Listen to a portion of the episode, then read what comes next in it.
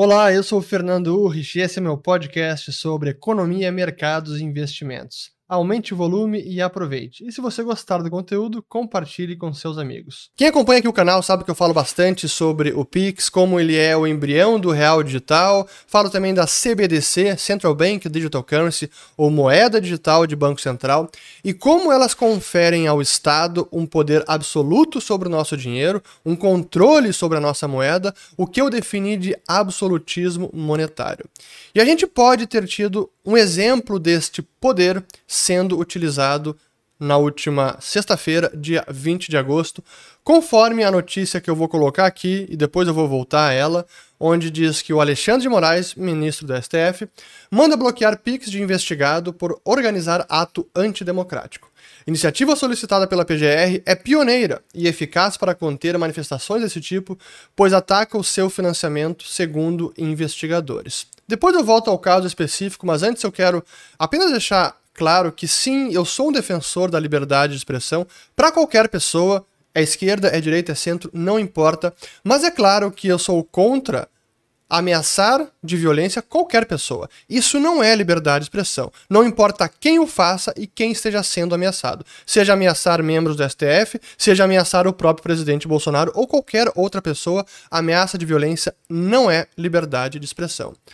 Mas quando a gente olha os casos recentes, o que está acontecendo no Brasil, o caso de alguns canais de direita ou considerados bolsonaristas que foram, uh, foram que o TSE pediu que, foram, que fossem desmonetizados, nós podemos estar entrando numa zona cinzenta em que não é ameaça de violência, não é nada antidemocrático, mas pode, pode ser apenas a liberdade de expressão de alguns cidadãos sendo violadas.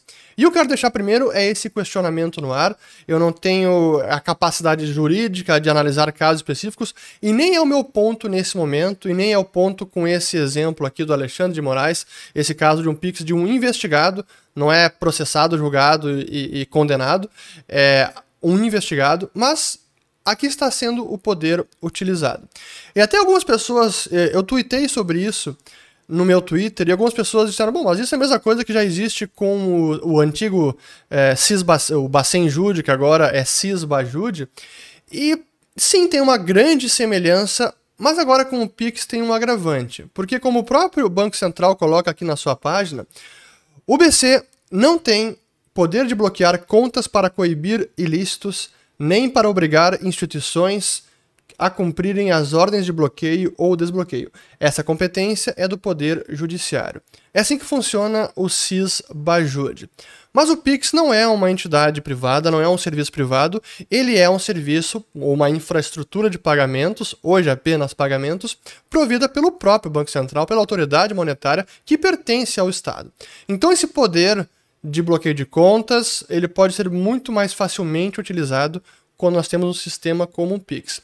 Esse é um dos problemas que nós temos e é isso que eu fiz alusão nos meus vários vídeos sobre os perigos de moeda digital de Banco Central. Porque se o poder existe, em algum momento ele pode ser utilizado. E é claro que quando a gente fala de moeda digital de Banco Central, não apenas esse tipo de controle de quem pode ou não utilizar ou pode ter a sua conta bloqueada, mas também alguns experimentos de política monetária, os exemplos que a gente vê já na China que poderia já estar sendo testado como dinheiro de, com validade, ou daqui a pouco taxa de juro negativo, uma tarifa no seu dinheiro, na sua conta, na sua carteira digital do Bacen, isso pode, no momento, ser testado. E é nesse sentido mais amplo que, sim, moeda digital de Banco Central, e o Pix é o embrião disso, representa um poder absoluto e que a sociedade deveria questionar bastante, deveria debater se alguém pode ter um poder como esse. Esse é o ponto que eu queria deixar no ar, eu queria lembrar, porque eu venho falando sobre isso e talvez agora nós tenhamos um caso já desse tipo de utilização, no caso é, do Pix. E por que, que isso é importante? Porque a gente pode avançar no mundo, e aqui eu falo em hipótese, pode, não estou falando que é o cenário agora, é o que está acontecendo, e não estou fazendo nenhuma acusação. Mas a gente precisa imaginar que no futuro não sabemos quem vai ganhar as eleições, seja em 2022, seja em 2026. Não sabemos quem serão os novos membros do STF, não sabemos quem serão os membros do Judiciário, enfim, não importa. Mas em algum momento, esse poder pode ser muito mal utilizado. E pode ser utilizado, inclusive, para privar cidadãos que estão apenas expressando a sua opinião, que é divergente, pode ser contrária, pode ser críticas veementes, mas não representam de forma alguma uma ameaça de violência. Mas se nós chegarmos nesse cenário, talvez o poder possa ser utilizado justamente para privar os cidadãos de, da liberdade de expressão e até mesmo a sua liberdade financeira por meio desse tipo de é, bloqueio da conta Pix, que foi o exemplo é, recente. Então eu queria lembrar o que eu já falei bastante de moeda digital de Banco Central, porque é o que está acontecendo.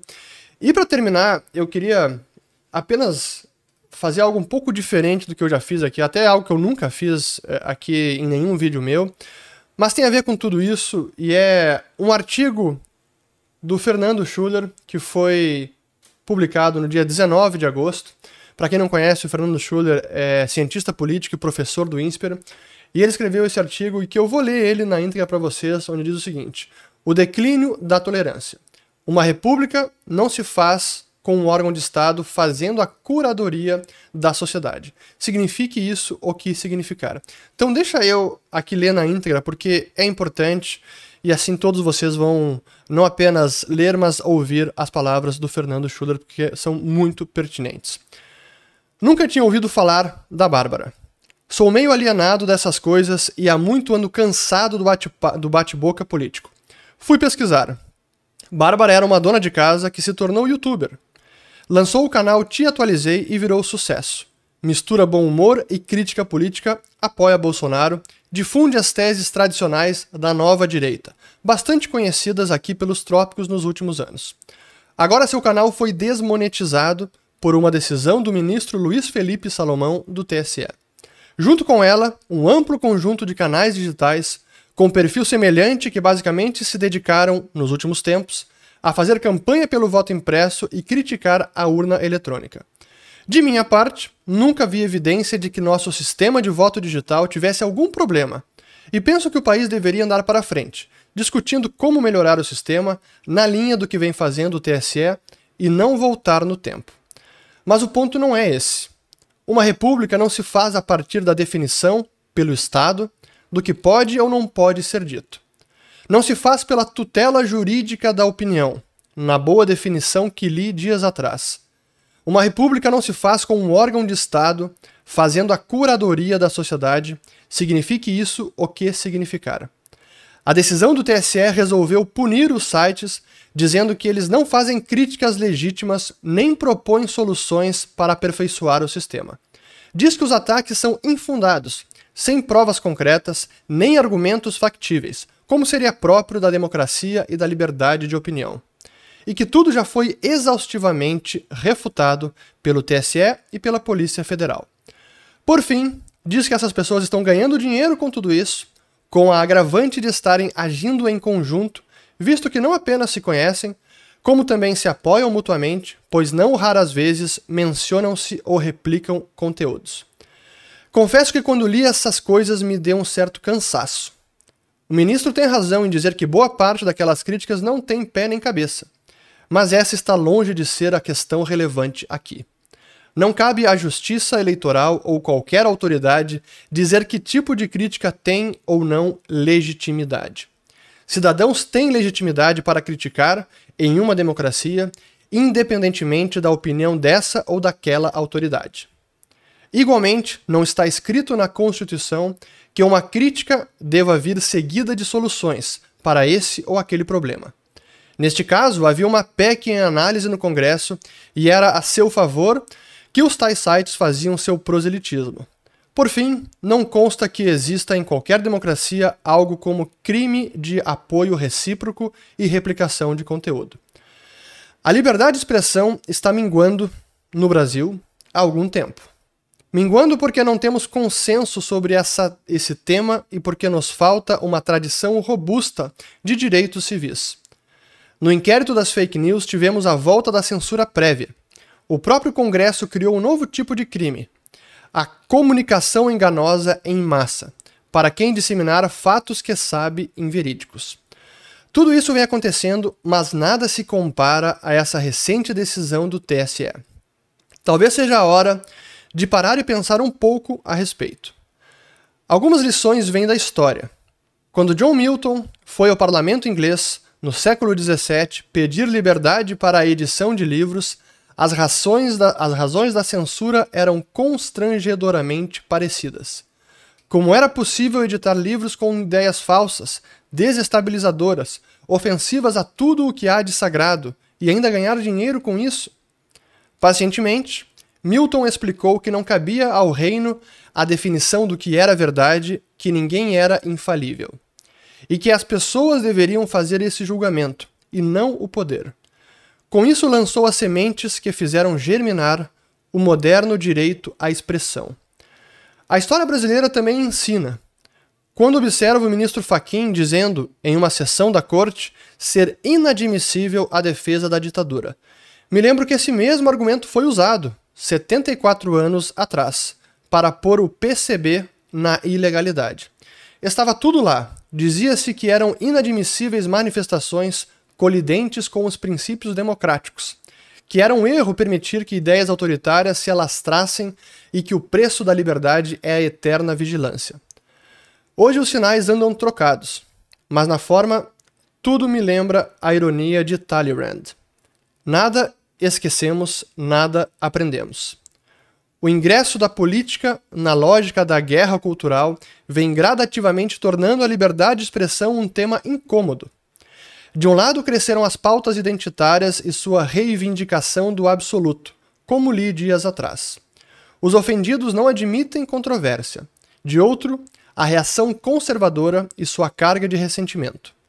Sua entrada em cena foi tomada largamente como ilegítima pelos centros hegemônicos de opinião. Se não há legitimidade do outro lado, por que o direito à palavra? Se já sabemos o que tem e o que não tem fundamento, por que perder tempo com o que essa gente tem a dizer? Como vaticinou David Goldberger, o advogado ícone da defesa das liberdades civis, os progressistas estão deixando a primeira emenda para trás. Há um risco institucional nisso tudo. Em sociedades plurais, o direito à expressão é condição para a legitimidade do pacto político. Isso é há muito sabido.